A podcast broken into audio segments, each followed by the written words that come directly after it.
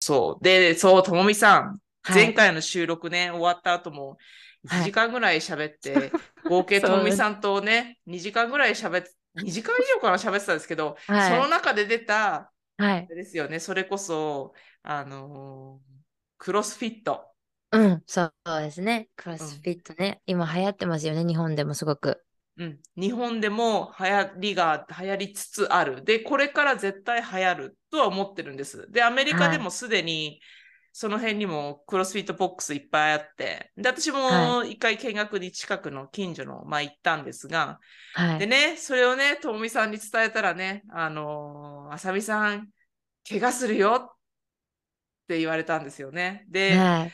そこでちょっと私思いか思い直して、で、ともはみいさんから、そう、あのーね、他にもちょっと注意点を受けて、で、言われて、あ、ともみさんにそう言われるんならその通りだよなって思って、あのーちょっと私もやっぱり腑に落ちて、はい、で、あのーちょっとね、クロスフィットやめておこうかなって思ったんですよね。思ってる段階なんですけども、はい。えっと、そう。やっぱり怪我が多いっていうところがうん。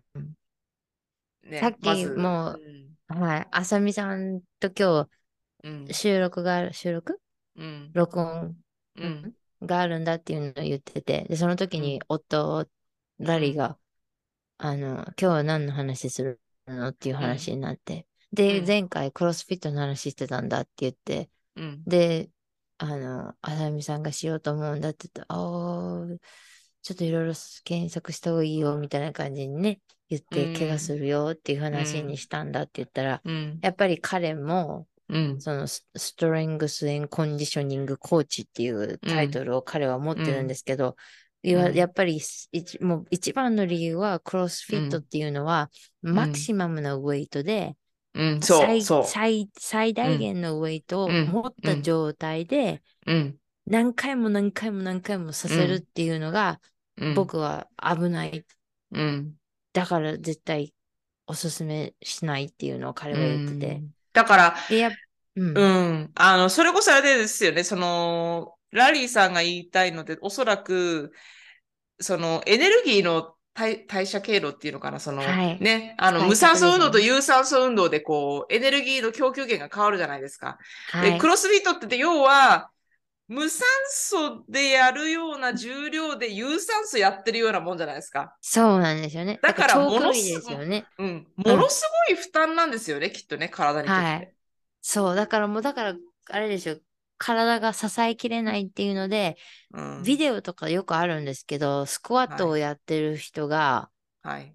あの、もうさす、体がもう目いっぱいになって、もうガンって落として、で、そのうんウェイトが落ちたところに、か首がバンって落ちはいて、はいはいはいはいはい。首をはいはいはい怪はい我したとか、はいいろんな動画があるんですけど、はい。それがみんなに起こるかって言ったらそうじゃないですけど、でもやっぱり、りすっごいやっぱり知識が豊富なトレーナーさんのところに、クロスフィットコーチのところに行ったら、多うん分怪我はしにくいと思うんですけど、ああ、まあそのコーチの技量にもよるっていうこやりとでますすよね、やっぱりで、ね。どれだけバリューうにんそこを置いてるかですよね。はいはいはいだはかいら、スナッチとかクリーンとかってだ誰もができる動きじゃないじゃないですか。はいはいはい。ね、バーを持って、ダンベルはい持って、ケトルベル持って、はいガッてすごい勢いでグワッて上げるじゃないですか。はい。でそれが、もう本当に、どこからのパワーが起きてて、うんどこからの動きが起きててっていうのをちゃんと理解した上で、うん。教えてもらった上でやらないと、はい。やっぱり人間ね、何か、あ、弱い、ダメだと思ったら、どこから体を上げるかって言ったら、背中じゃないですか、やっぱりみんな。うんうんうん。ねそれがうんすっごい無理して、あの、あの、肩の、うん。はいはい筋肉のはいはい名前はいがはいはいはいはい。ね、この首のすぐ横の、はいあの、日本語の名前が出てこない。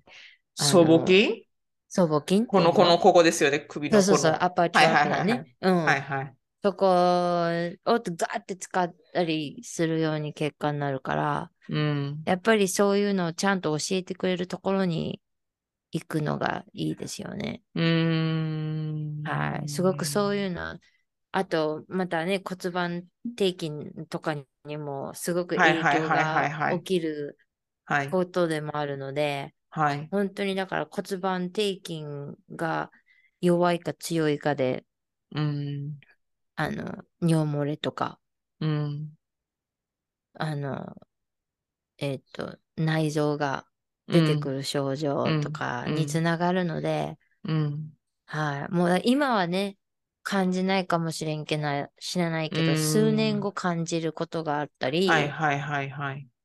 ね、私たちがお年を重ねていく上で、はいはい。ね、感じるようになったりするのも、やっやぱり辛いじゃないですか。で、うんそういうとこうんとかを、お医者さんは言わないから、ん。うん。知らないじゃないですか、私たちは。うん。だから、本当に、やっぱり、どういうところに行くかとかいうのは、やっぱ研究していってほしいですよね。消うん消費者として。まあ、で、あの、やっぱクロスフィットが流行ってる理由って、あの、やっぱりあの、クロスフィットゲームズがあるじゃないですか。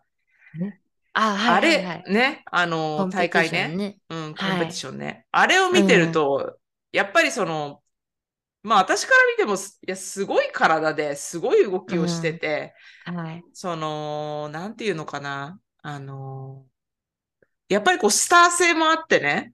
あの、はいみんなかっこいいし、うんあの、美人な人多いし、うんスター性うんもあって、やっぱり憧れを持つような存在になってると思うんですよね。あの、アスリートたちが。うんうんそうですね。はい。でも、じゃあ、ね、あの、トレーニング始めた人ばっかあのばっかりのひ人たちが、うんいきなりあれをやって、あのゲームズに出られるかって言ったら、到底、到底あれは別の世界だと思うんで、うん。うん、だから、あのー憧れたまんま、ああいう動きをやっぱりやっちゃってると、まうあ、ん危ないですよね。絶対怪我しますよね。はいこれ、これ、うんこれが、これ、これがあって、あの、あさみさんと話したのがこれですよね。あの、みんなクロスフィットの方たちって同じ体型じゃないですかうん。うんうんうん。なんでかって言ったら、ら同じ動きをいつもしてるからなんですよね。うんうんうん、で、すごく、あの、えっと、ある箇所がドミネートし、あの、すごくは発達はいしてるじゃないですか。はいはいで、その、えっと、サジタルっていうはい。プレイン。日本語でうん何でしたっけ、やさみさん。えーっと、忘あれれでたす。ごめんね。私も、私も書いとけばね、よかった。ちょっとね、し資格取るとき勉強したからなんですけど、要はあれですよね。あの、前後の動き、左右の動き、上下の動き。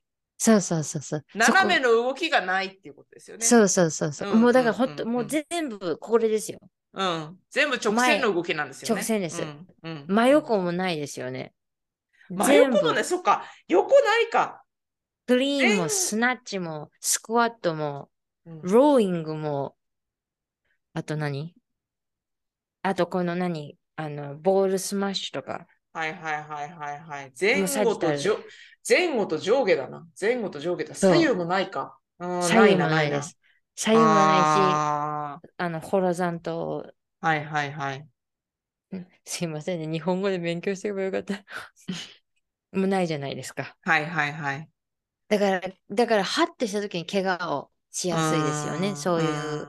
うん。はから、そう、こっちだけに強くなってるから、い前とはいはい前はい後だけはいに。はいはい。そういうの。のも、本当に、そういうのも理解した上でのトレーナーさんうーん。なんですよね。やっぱり、だからそれを理解した上での、やっぱ、あさみさんも資格を持ってるトレーナーさんじゃないですか。そこでやっぱ違いが出てくるんですよね。そういう、そういう資格を持ってる方と資格を持ってないうんトレーナーさうーん。んの違い、そういうところにも出てくると思います、私。クロスフィットはでいいもい、あの、コーチっていう資格を持ってる方そうですたちね。けど、クロスフィッィットは絶対あの必要ですからね。そう。